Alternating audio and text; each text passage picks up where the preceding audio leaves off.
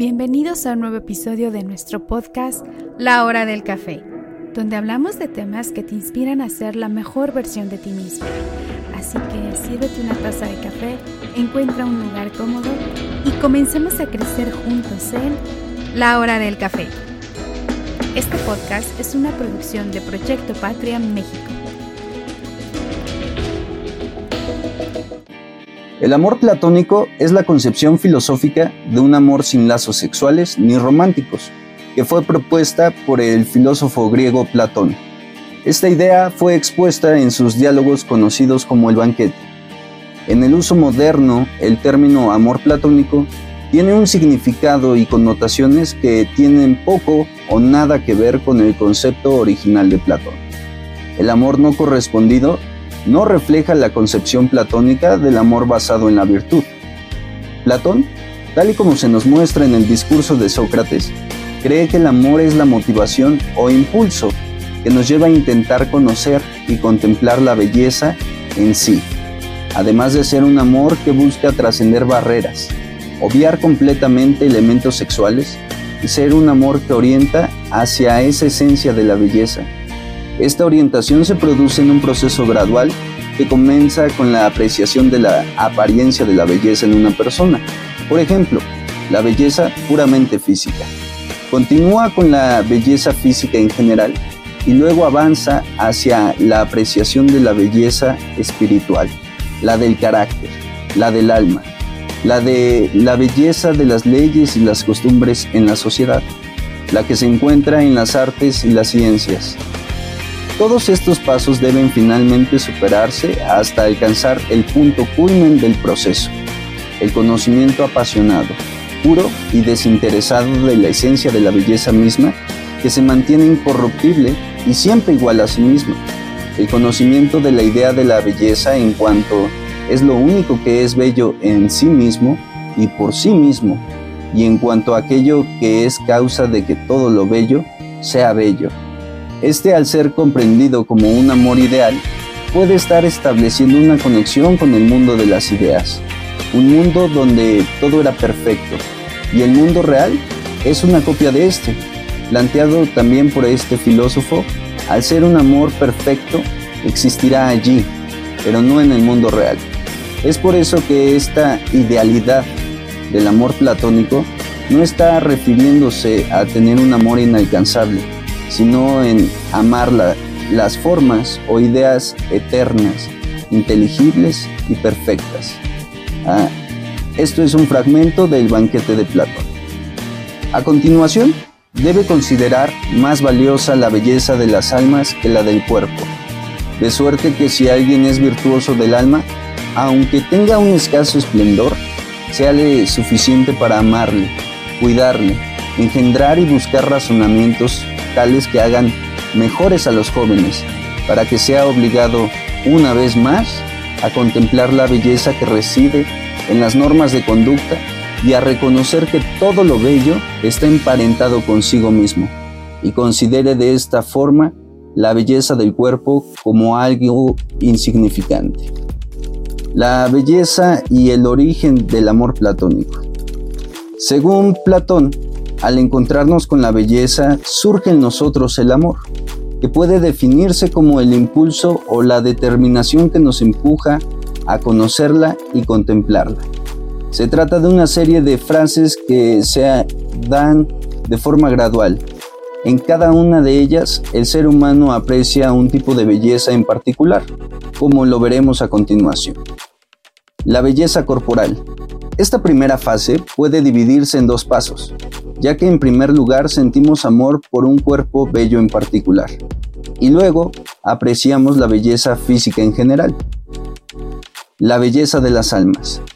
Una vez que hemos atravesado la apreciación del aspecto físico de una persona, comenzamos a enfocarnos en su interior, en el plano moral y cultural, y así el amor puede trascender la carne y apuntar al alma.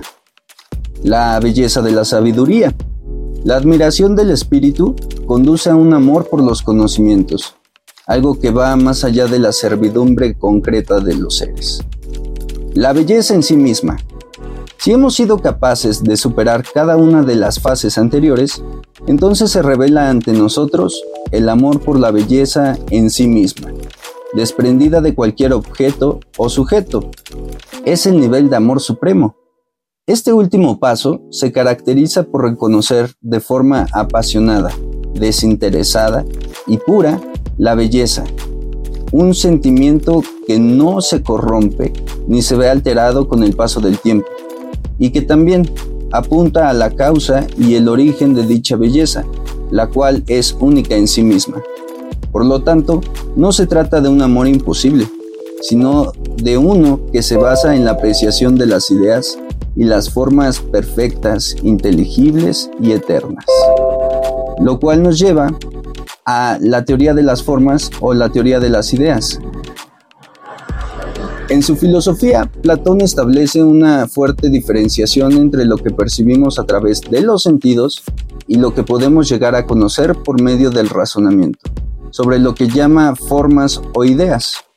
Correctamente combinadas en un lenguaje propio, estas formas deben ser la base del conocimiento científico y deben de permitir explicar también el mundo que se nos muestra a los sentidos, sujeto a un, a un constante cambio. La teoría de las formas es un concepto central en la filosofía platónica. Según Platón, las formas son entidades inmutables y eternas, que existen en un mundo metafísico, aparte del mundo físico observable. Cada forma representa la esencia o la idea perfecta de un objeto o una cosa y todas las cosas en el mundo físico son meras imitaciones imperfectas de estas formas perfectas. En su teoría, Platón organiza las ideas en pares de opuestos y establece una jerarquía entre ellas.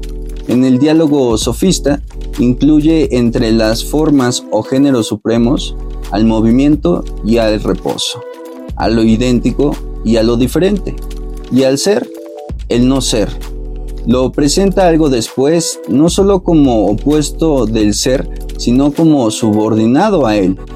Es tema de debate el modo en que debe interpretarse ese no ser, particularmente porque en el diálogo citado se considera una condición necesaria para que haya conocimiento, en contra de lo que había defendido el filósofo presocrático Parménides. Algunos intérpretes identifican el no ser con el lenguaje o el pensamiento y el ser con el objeto, que se conoce o se piensa. La República es el texto en donde se encuentra la alegoría de la caverna, donde se establece de modo mítico la distinción entre dos mundos, el visible y el inteligible. El mundo visible se encuentra en primer lugar las imágenes o huellas producidas por los objetos sensibles en el lenguaje, la imaginación o la memoria. Lo que caracteriza a los objetos sensibles mismos es su constante cambio, por lo que en lugar de hablar de conocimiento certero y seguro, o bien ciencia o episteme, en relación con ellos, es preferible asociarlos con la opinión verdadera. Superando el mundo visible nos encontramos con el mundo intangible o el mundo de las formas o ideas. Las formas son el objeto de estudio de la ciencia suprema, la dialéctica. Tienen su reflejo en los saberes de tipo matemático, aritmética, geometría, estereometría, astronomía y música, que por ser aplicables a la experiencia sensible, hacen de intermedio entre el mundo visible y el inteligible. Las formas aparecen jerarquizadas y según la República, en la cima de todas ellas estaría la forma del bien, fuente de ser y de verdad de todas las demás formas.